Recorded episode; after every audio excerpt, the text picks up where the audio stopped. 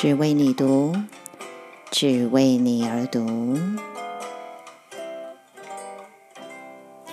为你读书，解读电影，阅读世界。只为你读是你的床边故事，晨间小语，更是你的精神食粮。只为你读，Just for you。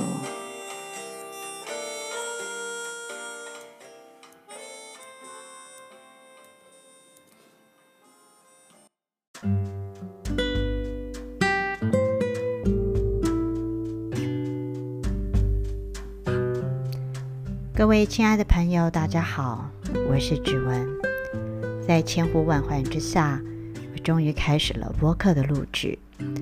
很多朋友一直催促我：“诶，什么时候你的播客节目才要开始啊？我们都等很久了耶！”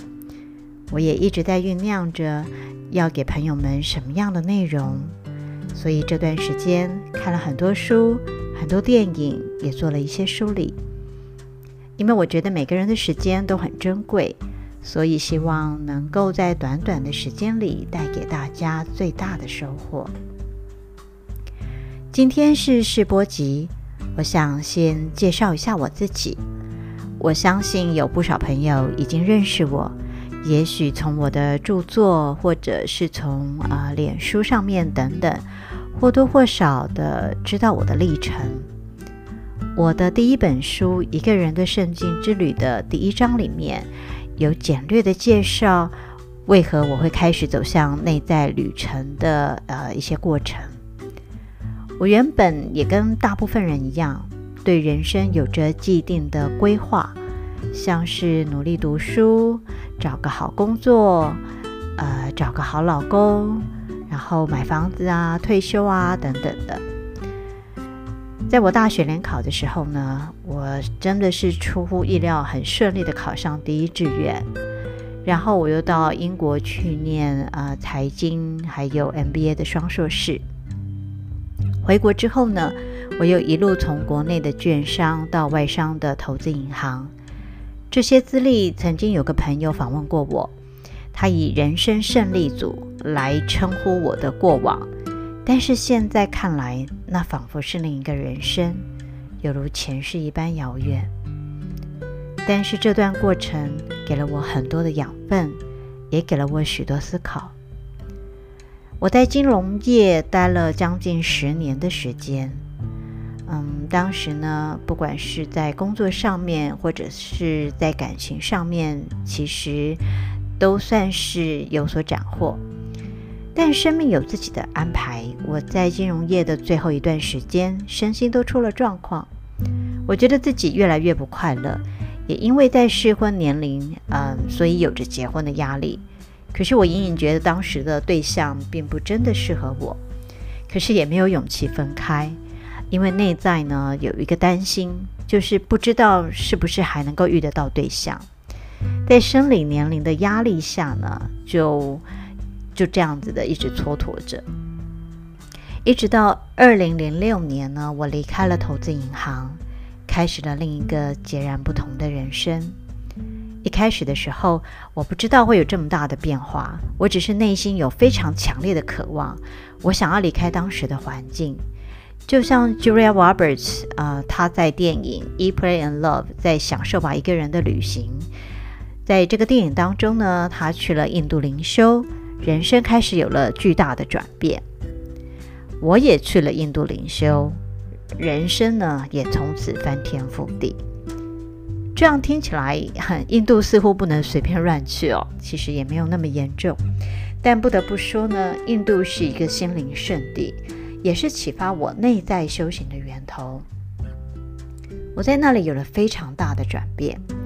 后来有好几年的时间呢，我时常到印度灵修跟工作，总共去了有十几次吧。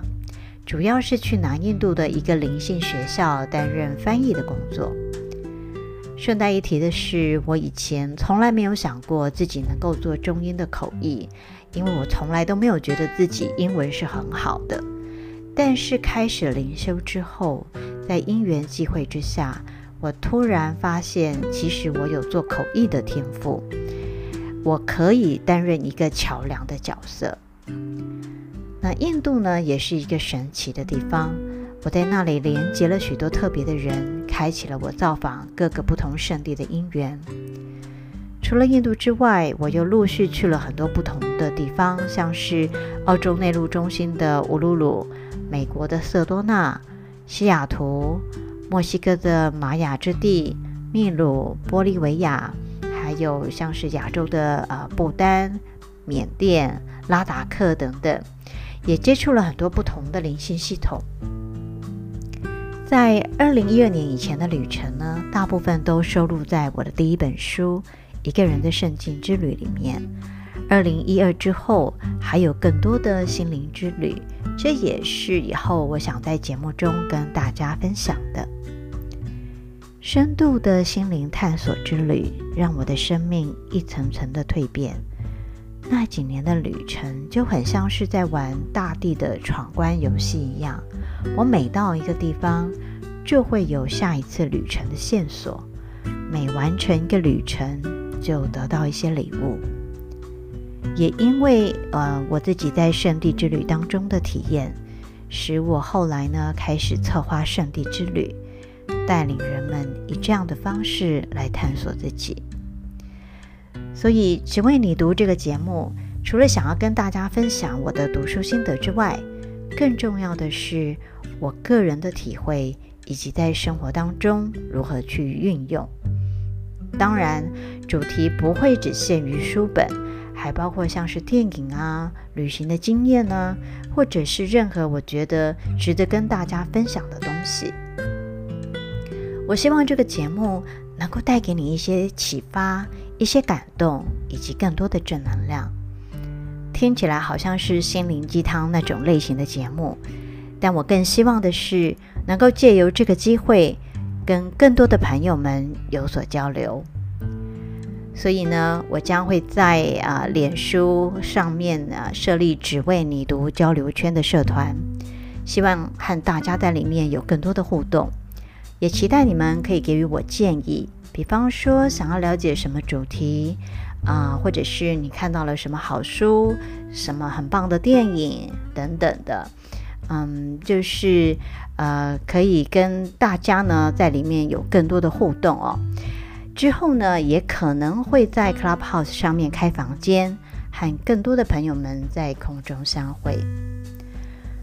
所以今天就简单的介绍了一下我自己，也介绍了一下。啊，以后只为你读这个播客节目将来的走向。如果你喜欢这种类型的节目，请记得订阅，并且加入只为你读交流圈的脸书社团哦。社团的链接我会放在节目说明里，请记得加入。那么今天就先到这里，很快的我会再跟大家空中相会。祝福有个平安美好的一天，拜拜。